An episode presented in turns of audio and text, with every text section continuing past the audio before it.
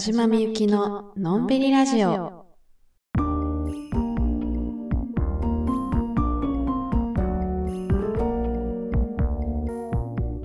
こんばんは、田島みゆきです。このラジオは毎週月曜夜11時に更新しています。そうなんです。はい。えー新年度から田島みゆきののんびりラジオは夜11時に配信という時間に変更させていただくことになりました。あの、今まではね、あの、夜9時に更新していたんですけれども、ちょっと新年度から、あの、田島の生活スタイルもちょっと変わりまして、あの学生の頃よりも少々タイトなスケジュールになるということで、えーこれからは夜11時配信です。はい。よろしくお願いいたします。あとですね、あの、先週の配信の音声がですね、少々音割れ気味になっておりまして、本当に申し訳ございませんでした。あの、先週もね、ちょっとドタバタで編集したもんですから、あの、音の大きさまでちょっと配慮ができてませんでして、ちょっと今後はそうならないように気をつけます。はい。ということでね、えー今週もやっていこうと思うんですが、桜、散りましたね。もう、早いよね。なんか桜ってさ、うわあ、満開やーって思ってた、その次の瞬間にはもう散ってるみたいな、なんとも儚いお花なんですけど、この前の土曜日だからおとついか。おとついの京都駅やばかったんですよ。まあ、ちょうどそのあたりが桜の見頃だったと思うんですけど、おそらくその見頃に合わせてなのかなと思うんですが、本当に人が多くて。もうね、観光客の皆さんが本当に多くて、いやもうありがたいことにね、もう京都にも賑やかな活気が戻ってきたなって感じなんですけど、土曜日にね、京都駅に行く用事があったんですけど、あの、駅の人口密度が、もう東京の駅とほぼ同じぐらいでしたね。もう瞬間人口密度って言うんですか？あの、まあね、京都に来ている人で考えたらね、そりゃ少ないんですけど、あの、京都駅のあの場所限定で考えると、東京にも劣らぬ人の多さでしたね。びっくりしました。で、なんかタクシーのさ、その、タクシー待ちの列もあって、それもめちゃくちゃいっぱい並んでて、もう誇張とかなしで、普通に100人ぐらい並んでたんですよ。で、めっちゃ並んでるやんと思って、パーってその列を横目にさ、こうずーっと歩いてたらさ、そこに並んでいるほとんどが外国の方で、やっぱまあさ、京都ってさ、バスが結構電車と同じぐらいメインの乗り物なんですけど、バス難しいんですよ。あの、24年間京都に住んでいる私ですら、京都のバスはようわからんのですよ。あの、結局これはどこに行くんやろみたいな。本当にバス意味わからんくて。まあ普段に乗り慣れてたらね、もう全然迷うことなく便利に使えるんですけど、そりゃ外国の方にとっちゃこのバスは無理やわなぁと思って。なのでそのバスに乗らずにタクシーで多分ホテルなのか何なのか、まあ移動しようとしている人たちで溢れ返ってるっていう。なんだこの景色みたいな 感じでしたね。まあ、なので、あの、もし留学したいけどお金がないんだよねっていう方いらっしゃったら、あの、ぜひ春の京都へお越しください。本当に、あのー清水寺とか、多分伏見稲荷とかにもいるんじゃないですかね。あの、春の京都の、えー観光名所、嵐山とかに、あの、ちょっと座ってれば、あの、外国人と話すチャンスっていうのは、めっちゃあるんじゃないかと思いますね。もう本当にプチ留学になってしまうぐらい外国人の方いっぱいいらっしゃいましたね。でももう結構ね、この週明けからは若干観光客の方の人数もね、落ち着いていくんじゃないかと思いますが、もしあのお聞きの方で春の京都行きましたよという方がいらっしゃいましたら、いえ、ありがとうございました。楽しかったですか？また、あの、夏の京都はちょっとあんまりおすすめしませんけど、蒸し暑いんでね、秋になったらね、また京都へお越しください。ということで、今週はテーマ回です。募集しましたお題は、究極の選択、衣、食、住、選ぶならどれです。本来はね、あの、衣、食、住、全部大事ですし、まあ一つに選ぶなんてことは、まあ本来できないんですけど、まああえて選ぶとしたら、どれを一番重要視しますか？というのを皆さんにお聞きいたしましたので、その回答も後ほど紹介させていただきます。お楽しみにそれでは今日も最後までお付き合いよろしくお願いいたします。このラジオは Apple Podcast、Spotify、Google Podcast でお聞きいただけます。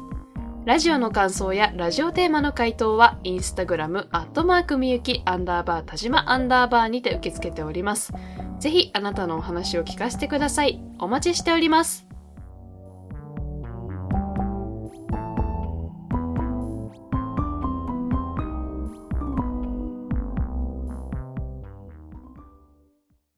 4月3日月曜日ということで、今日から新生活がスタートした方も多いのではないでしょうか。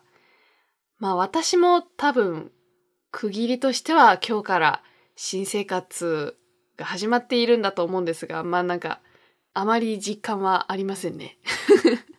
何かが劇的に変わったというわけではないので、私の場合は。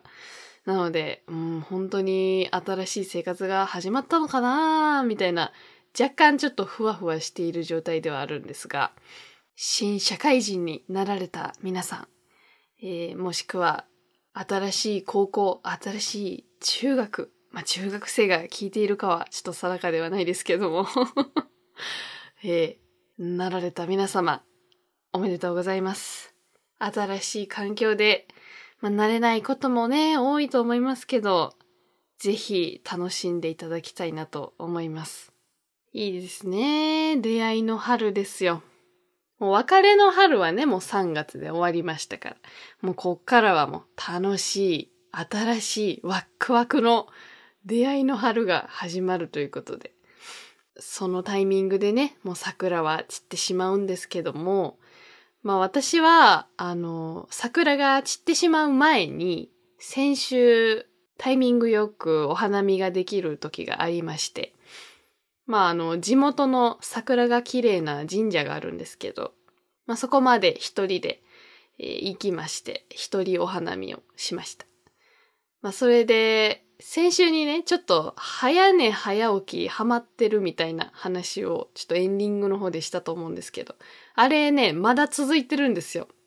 まだちゃんと早起き続けてて。なので、その6時ぐらいから動いてると、その今まで思いつきもしなかったことをやってみようかなみたいな気持ちになるんですね。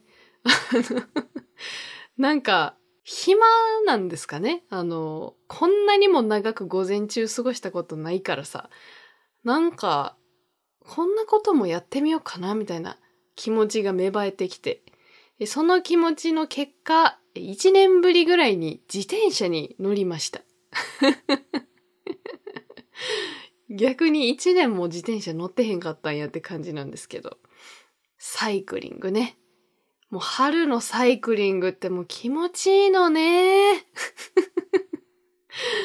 もうね、めちゃくちゃ気持ちよくて、そう、サイクリングでお花見しに行ったんですけど、まあその自転車ね、全然乗らへんくせに、こう一丁前に自転車だけはめっちゃいいやつ持ってるんですよ。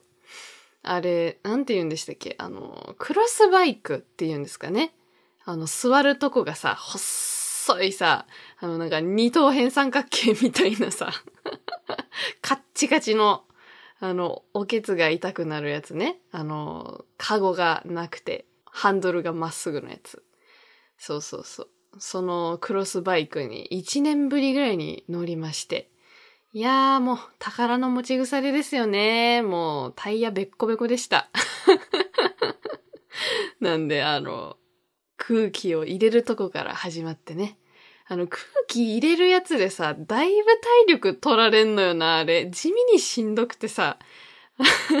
出発する前に、あれ、やっぱ自転車乗るんやめようかなって思うぐらい空気、あの、手動で、あの、シュコシュコシュコシュコシュコってやるやつ。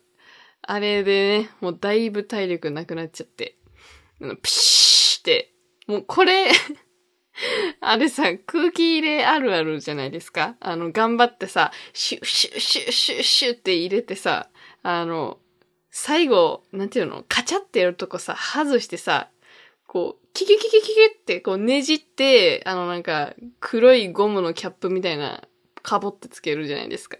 あのさ、シュシュシュしてやった後にさ、あの、なんていうの、接合部分をさ、取った瞬間からさ、シーってさ、あの空気抜け出すやんか。あれめっちゃ焦りません？なんかもう、あ、やばいやばいやばいやばいみたいな。早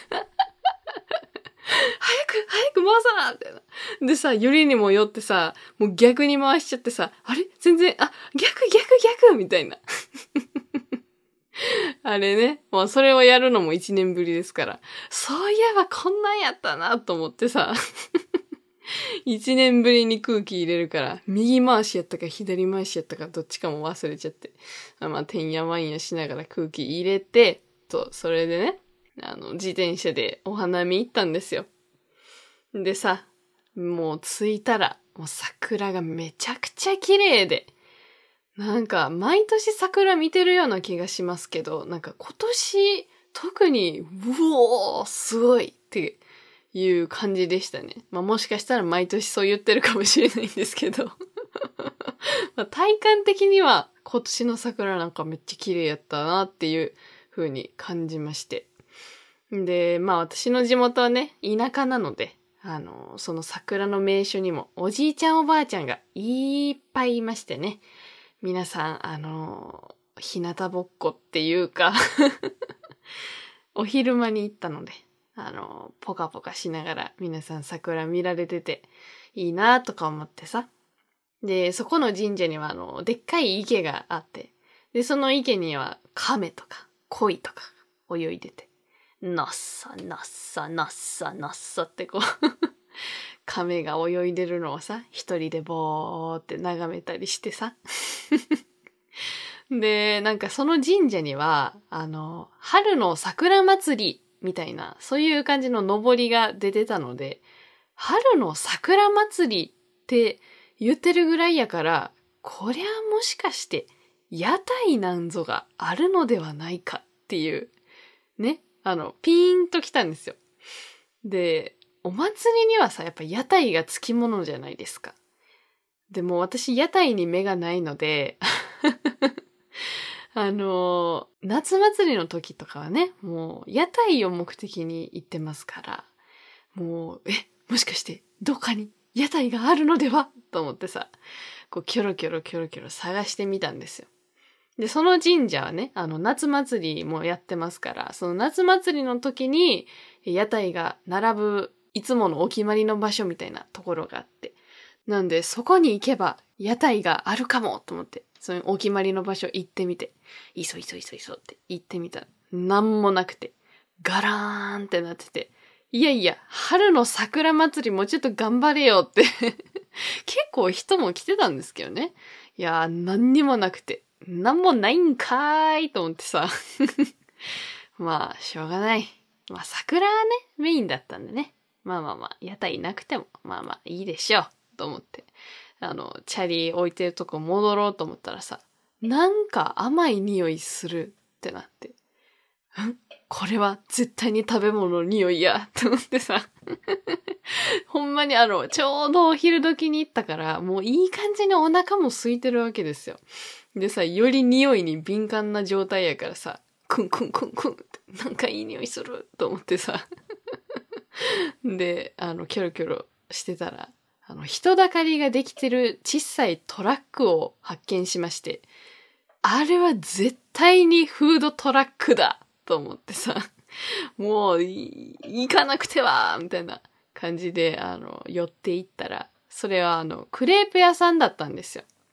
で、よくよく見たらね、そのクレープ屋さんのトラックの周りのベンチにね、クレープを食べてる方結構いらっしゃって、おお、割と繁盛してるクレープ屋さんだと思ってさ。なんか見たらやっぱ食べたくなるし、あの、私も桜見ながらクレープなんぞいただきたいと思って。よし、買おうと思ってさ、財布出してこう注文しようと思ったら、あの、おばちゃん集団が横からぐわーってこう横入りみたいな感じでドタドターって来てさ、ちょっとごめんなさいねみたいな。感じで入ってきはって、もう私はもう 完全に迫力負けして、あーってなってさ、財布握りしめながらちょっと、あーってこう下がってさ。で、そしたらそのおばちゃん集団が、そのクレープ屋のおっちゃんに、ちょっと集合写真撮ってくれる？みたいな。まあ何の団体かわかんないんですけど、その仲良し集団なんですかね。まあ10人ぐらいいましたね。あの、おばちゃんたちがね、あの、集合写真お願いしてはって。おっちゃんがさ、そのちっちゃいフードトラックから出てきてさ、で、私らの方を向くわけですよ。で、いや、これはどういう集まりですか？みたいな、聞いてきてさ、え、ちょっと待って、みたいな。あの、私、おばちゃんのメンバーに絶対これ入れられてるよな、みたいな感じやったんですよ。おっちゃん私、おばちゃん集団っていう、その並びで並んでたからさ、おっちゃん目線から見たらさ、もう私はおばちゃん集団と同じとこに立ってるみたいな風に見えてるから、から私の方見て、いや、これなんかちょっと異質な感じですけど、あの、同じ集団ってことですよねみたいな。いや、違う違う違う違うと思って。大急ぎで、ああ、違います違いますみたいな感じでちょっとさらに離れてさ、ああ、すいませんすいませんみたいな。で、なんか、おばちゃん集団が、あ、こっちのワックで、これが入るように、じゃあ、そう、お願いしますね。あ、まるまるさん、ちょっとこっち来てくださいみたいな、やってるんですよ。で、そのおじちゃんもさ、もう そんなに頑張らんでもええでってぐらいさ、あの、池の方に身を乗り出してさ、いや、それ落ちんといてや、みたいなところで、こうカメラを構えてさ、こう、無事、集合写真がね、撮れて、ああ、もうごめんなさいね、じゃあね、みたいな感じで私の方にもなんか、こう言ってね、おばちゃんたちどっか行かって。ああ、なんか騒がしかったなーとか思ってで。ようやく私のクレープの番が回ってきて、そのクレープ屋のおっちゃんもさ、いや、ごめんなさいねーみたいな。あの、お待たせしましたねーみたいな感じでトラックの中入ってきはってさ、なんか、おっちゃん結構でかいからさ、そのちっこいフードトラックの中にさ、こう、ちょんって座ってる感じがまたちょっと可愛くてさ。いや、これもいいな、とか思って。あのー、注文いいですか？みたいな。あの、バナナ生クリームのクレープ一つお願いします。みたいな言ってさ。本当はね、あの、チョコバナナが良かったんですけど、20円高かったんですよ。で、いや、20円でチョコか。で、20円高くて、で、チョコバナナになると500円で、バナナ生クリームだと480円だったんですね。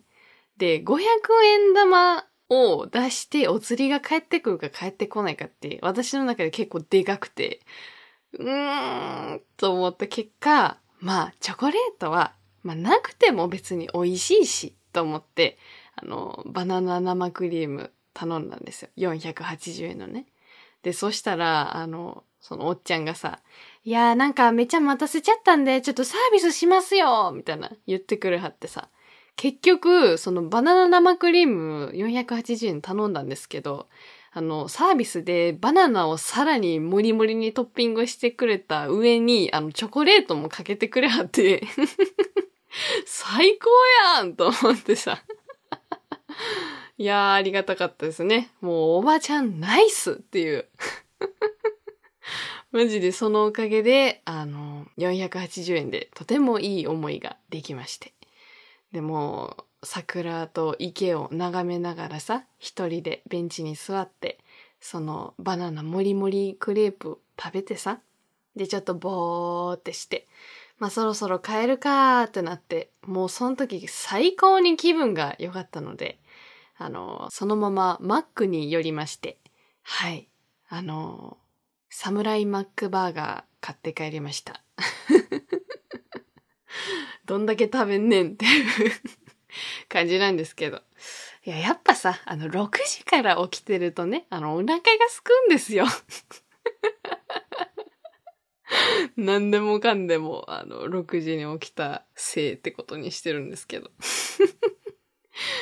いやーね、あの、春のサイクリングそれでお花見見てさ、クレープ食べてさ、で、帰りにマック買って帰るってさ、どんだけ最高やねんっていう。あのね、自転車のハンドルのとこにマックの袋がぶら下がってる光景があまりにも眩しくて、チャリこぎながら、もうなんだこの景色と思ってさ。あまりにもハピネスな光景だったんで、いや、いい休日過ごしてんなーって我ながら思いましたね。まあ、なのでね、あの、私が暮らしを豊かにしたいなという時に、一番重要視するのは、やっぱり食ですね。何を誰とどこで食べるかということはまあもちろんですけども、まあ、あとはその時々に合わせた食べ物を食べるということが結構自分の中で重要でして、まあ今回みたいにね、その一人お花見の時にクレープを買って食べるとか、まあ、特別な日にケーキを食べるとか、友達といる時は一人では行かないようなちょっと流行りの食べ物みたいなのを食べたりとか、まあそういうなんかその時々のシチュエーションに合わせた食べ物を食べるっていうのが結構好きで、まあ、それができるのって幸せなことなんだろうなっていうふうに思うんですが、えー、皆さんにもね、お聞きしました。今週のテーマ、究極の選択、衣食住選ぶならどれということで、早速いただいた回答を紹介していこうと思うのですが、今回は、衣食住3つのグループに分かれていただいておりますので、それぞれをまとめてちょっと回答を紹介していこうかなと思います。ですので、まずは、衣、衣類ですね。着ることが、えー、最も重要だという方の回答紹介させていただきます。ラジオネーム、夢の国で落とし物。自分を輝かせてくれるものだから。なるほど。これは素晴らしい回答ですね。なんか、ものすごい、この人のポリシーというか、信念を感じますよね。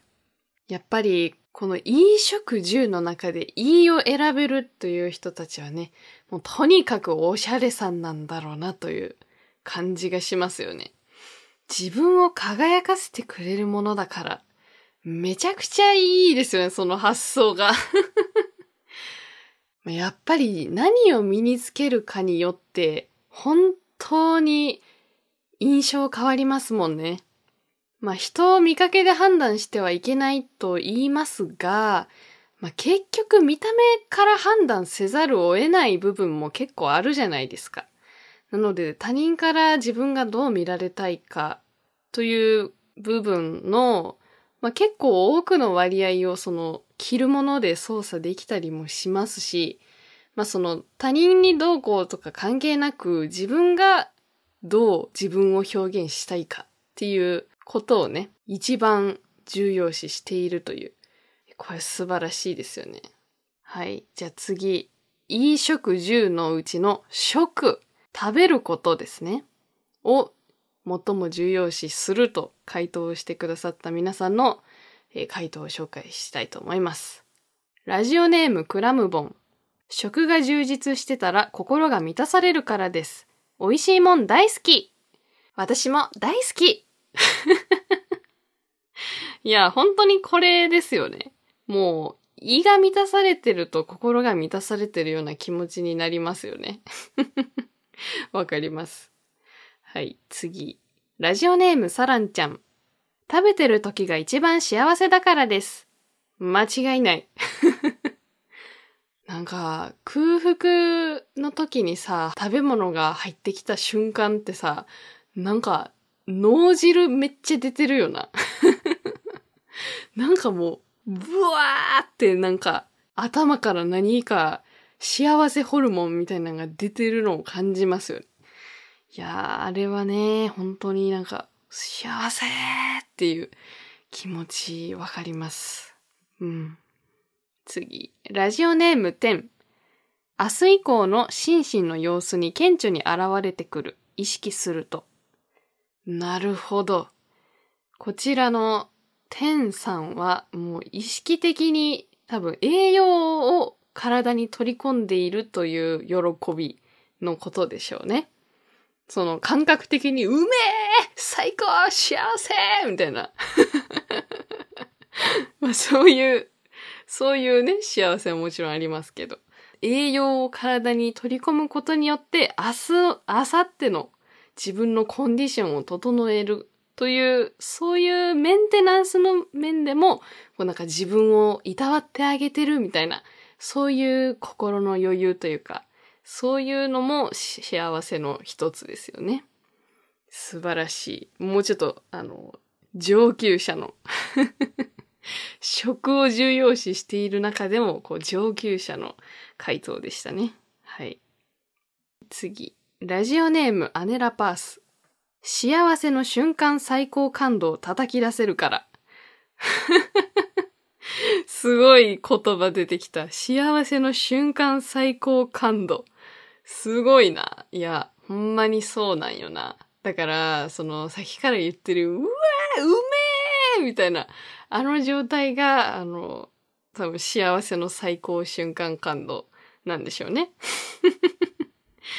あれと同じぐらいの幸せ体験を別のことでしようと思うと結構難しいですよね。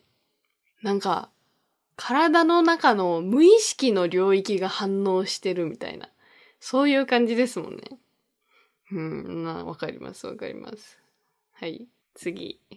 ラジオネーム姉さん。美味しいもの食べてる瞬間が幸福度高いなぁはい。間違いない。やっぱななんか食べるって、ね特別なんでしょうね、きっとね。うん。えー、次。ラジオネームまるちゃん。一日3回も幸せな気持ちになれるから。まあ、なんて素敵な回答 本当ですね。一日3回も幸せな気持ちになれるっていいですよね。もっとなんかありがたみを感じながら食事しないといけないなって思いますよね。こういうことをね、言われると。確かにな朝ごはんとかもなんかほぼ頭を動かさずに食べてるからなお腹空いてるのか空いてないのかもわからず、もうルーティーンのようにトースターに食パンを突っ込み、チンと鳴る音でもう一回トースターまで歩いて、もうほぼ目開いてない状態で冷蔵庫からジャムを取り、それをぬりぬりして頭が働かないまま口へ運び、いつの間にかなくなっているという。あこういう状態ではね、その1日3回も幸せな気持ちになれるという、そのうちの1回をめちゃくちゃ無駄にしてしまってますので、ちょっと明日からは気持ちを改めて、はい、ちゃんと1日3回幸せを噛み締めたいと思います。いいですね。めっちゃ素敵。はい。ということで、あの、食派の人たちはね、こんな感じでした。はい。で、最後に、飲食10の10を選んだ方々の回答を紹介させていただきます。ラジオネーム、末っ子稲かっこ。一人のおうち時間が超大切です。最近家にいない時が多いからこそ落ち着けるおうち時間重要視してます。なるほど。やっぱり家にいすぎるとさ、外に出たいって思うしさ、外にいすぎるとさ、家にいたいっって思うのが人間じゃないですか。ないものねだりと言いますかね。まあ両方のバランスが大事なんだと思うんですけど。やっぱりこう、ちょっとしかいられないからこそ、そのちょっとの時間を大切に過ごしたいという、そういうことですよね。いやー、わかります。まあ私は結構おうち時間長い人なので、あの、やっとうちに帰ってこれたみたいな気持ちは久しく感じてないんですけど、でも、あの、この前一週間東京にいたじゃないですか。それで帰ってきた時のあの感動たるや素晴らしかったので 多分そういうことなんだろうなと思いますね。私の部屋って なったんでもうね、愛する私の部屋帰ってきた時の喜び。まあ確かにこれも、あの、空腹の胃袋に食べ物を入れた時と、まあ近しい幸せはありますよね。なるほどね。いつも働いてらっしゃるんですね。お疲れ様です。はい、次。ラジオネームオグ。長い時間を過ごす場所、リラックスする場所だから。なるほど。だからこれはあの、末っ子稲かっこさんとは逆の発想ですよね。末っ子稲かっこさんは、ちょっとしかいられないからこそ、その時間を大事にしたい。という考え方で。大具さんの場合は、長い間過ごす場所だからこそ、その場所をこうリラックスできる、こう、素晴らしい空間にしたいという、まあそういうことですよね。まあこちらの意見もね、もうわかりますよね。やっぱこのリラックス空間を作れるかどうかっていうのも、やっぱ一つのある種才能ですからね。自分がどういうものに囲まれていると喜ぶのかっていうこと、こう誰よりも分かっているということですから。いいですね。こういう方にこう、部屋をコーディネートしてもらいたいですよね。はい、次。ラジオネーム、そうだ京都にも行きたい。日々、いい食のため、銃が基盤となるからかなと。なるほどね。確かにな。いいも食も銃あってこそですよね。確かにそう。だから、銃が充実して、基盤がしっかりできてこそのいいと食であると。確かにね。すごい的を得た意見ですよね。素敵な空間で食べるコンビニのお弁当と散らかりまくってる部屋で食べるコンビニのお弁当って確かに違いそうですもんね。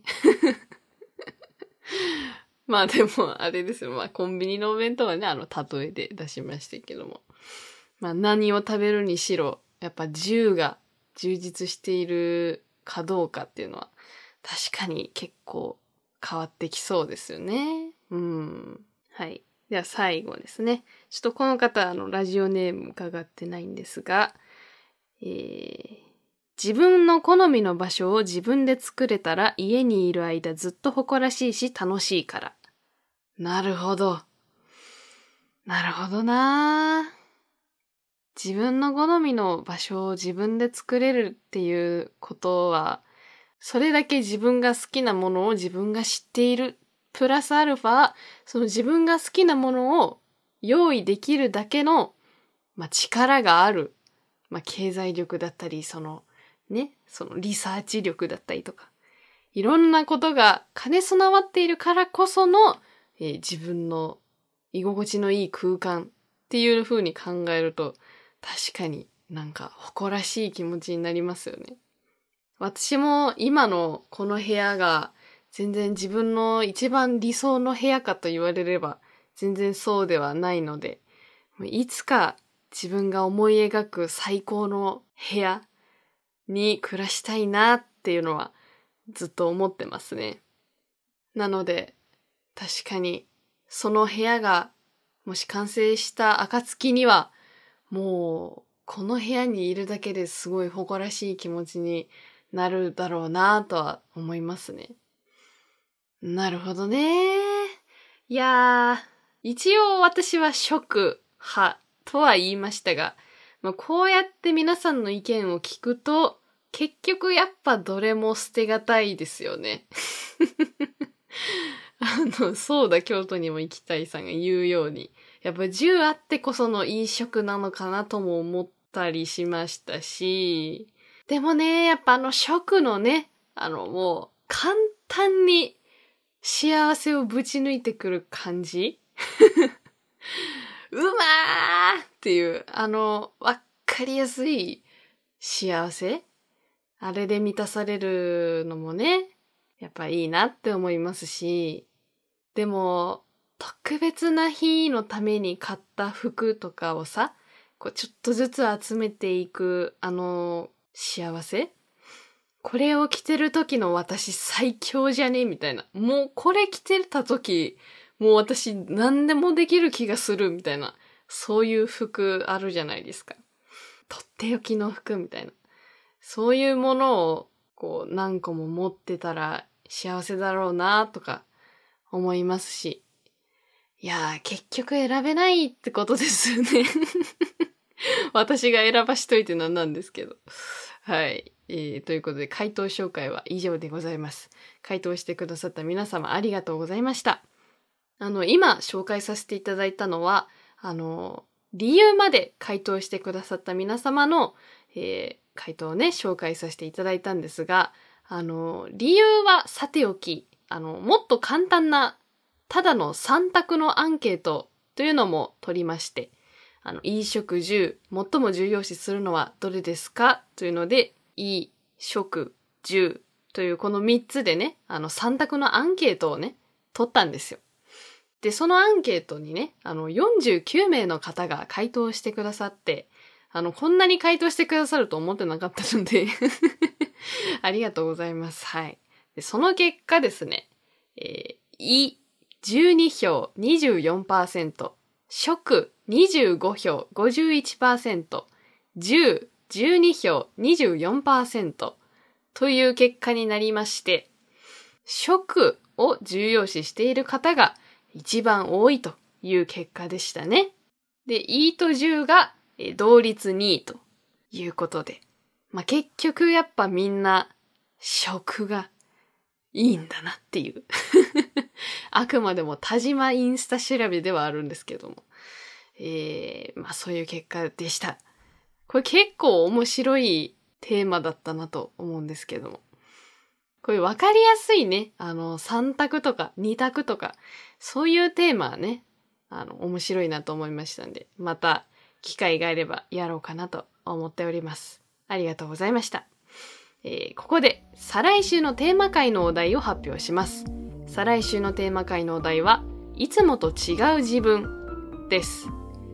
いつもの自分なら絶対にやらないことっていうのあると思うんですけど、絶対にやらないことをやってみるとめちゃくちゃ楽しいんですよ。私ってこんなこともできたんだっていう まあだからね、例えば朝6時に起きて自転車で桜を見に行くとか、こんなことは今までの私なら絶対にやらなかった。でもやってみたらめちゃくちゃ楽しかった。ということですよ。だからまあそんなね、あの、いろいろ盛り込まなくったって、あの、例えば、はい、今、そこでスキップしてください。はい、どうぞ。何十年ぶりに部屋の中でスキップしてみる。こんなことを、あの、毎日のね、あの、今までの思考回路だったら絶対やらないと思うんですけど、あの、毎日スキップされてる方がいらっしゃったらちょっと申し訳ないんですけど。ええ、例えばね、今ここでスキップしてみる。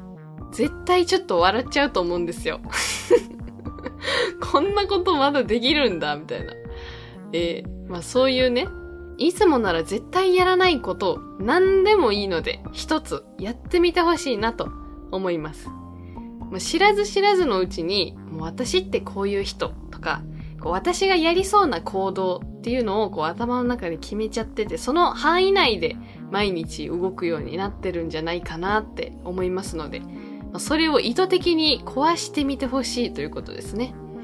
まあ、なので、そのスキップしてみるとか、まあ、そういう馬鹿げたことでも全然いいので、あの、あなたがいつもならやらないようなことを何かやってみてください。そして、えーあの、何をやったかというのを報告してください。はい。その報告というのが、あの、次のテーマ回の回答ということにしたいと思います。えー回答募集期間は4月13日木曜まででお願いします。回答方法はインスタグラムアットマークみゆきアンダーバー田島アンダーバーのプロフィール欄のリンクからラジオ回答という項目を選んでいただくと回答することができます。インスタのストーリーでも回答募集いたしますので、そちらから回答するのでも大丈夫です。質問回答以外にもラジオの感想などもお待ちしております。ということで、お時間でございます。今週のずっともナンバーは6です。まあ多分今まで1回も6って言ってなかった気がするので6にします。特に意味はありません。それで最近ね、あの無印でアロマオイルを買ったんですよ。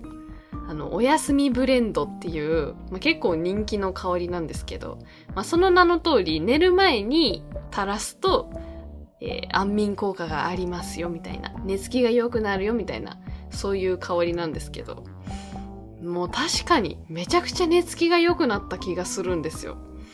今まで、こう、寝ようと思った瞬間にこう頭がめちゃくちゃ動きまくって寝られへんくなるみたいな、そういうことがね、結構あったんですけど、このアロマのおかげかわからないんですが、最近すごい寝つきが良くってですね、あの、睡眠の質がめっちゃ向上して、あの、向上しすぎたのか、あの、昨日は一度も起きることなく10時間ぶっ通しで寝ました。12時に寝て10時に起きましたね。うん、早寝遅起きと言いますかね。うん。早寝遅起き。これ以上に幸せな言葉多分ないと思うんですけど。いえ、もう効果抜群なんでね。あの、なかなか眠れないよとか、あの、寝ようとしたら緊張しちゃうみたいな、そういう方にはね、ぜひ試していただきたいなと思います。そして、えー Spotify でお聞きの皆さんへの Q&A。今週は宝の持ち腐れになっているものは？にしました。あの、私のサイクリングロードバイクのような、あの、使わずに、えーもったいないことになってしまっているよというものがあれば、ぜひコメントしてください。あ、みんなにも宝の持ち腐れあったんだ。よかったほっってなりたいので、あの、大丈夫だよという気持ちでコメントしてくだされば嬉しいです。はい。番組のフォローもぜひよろしくお願いいたします。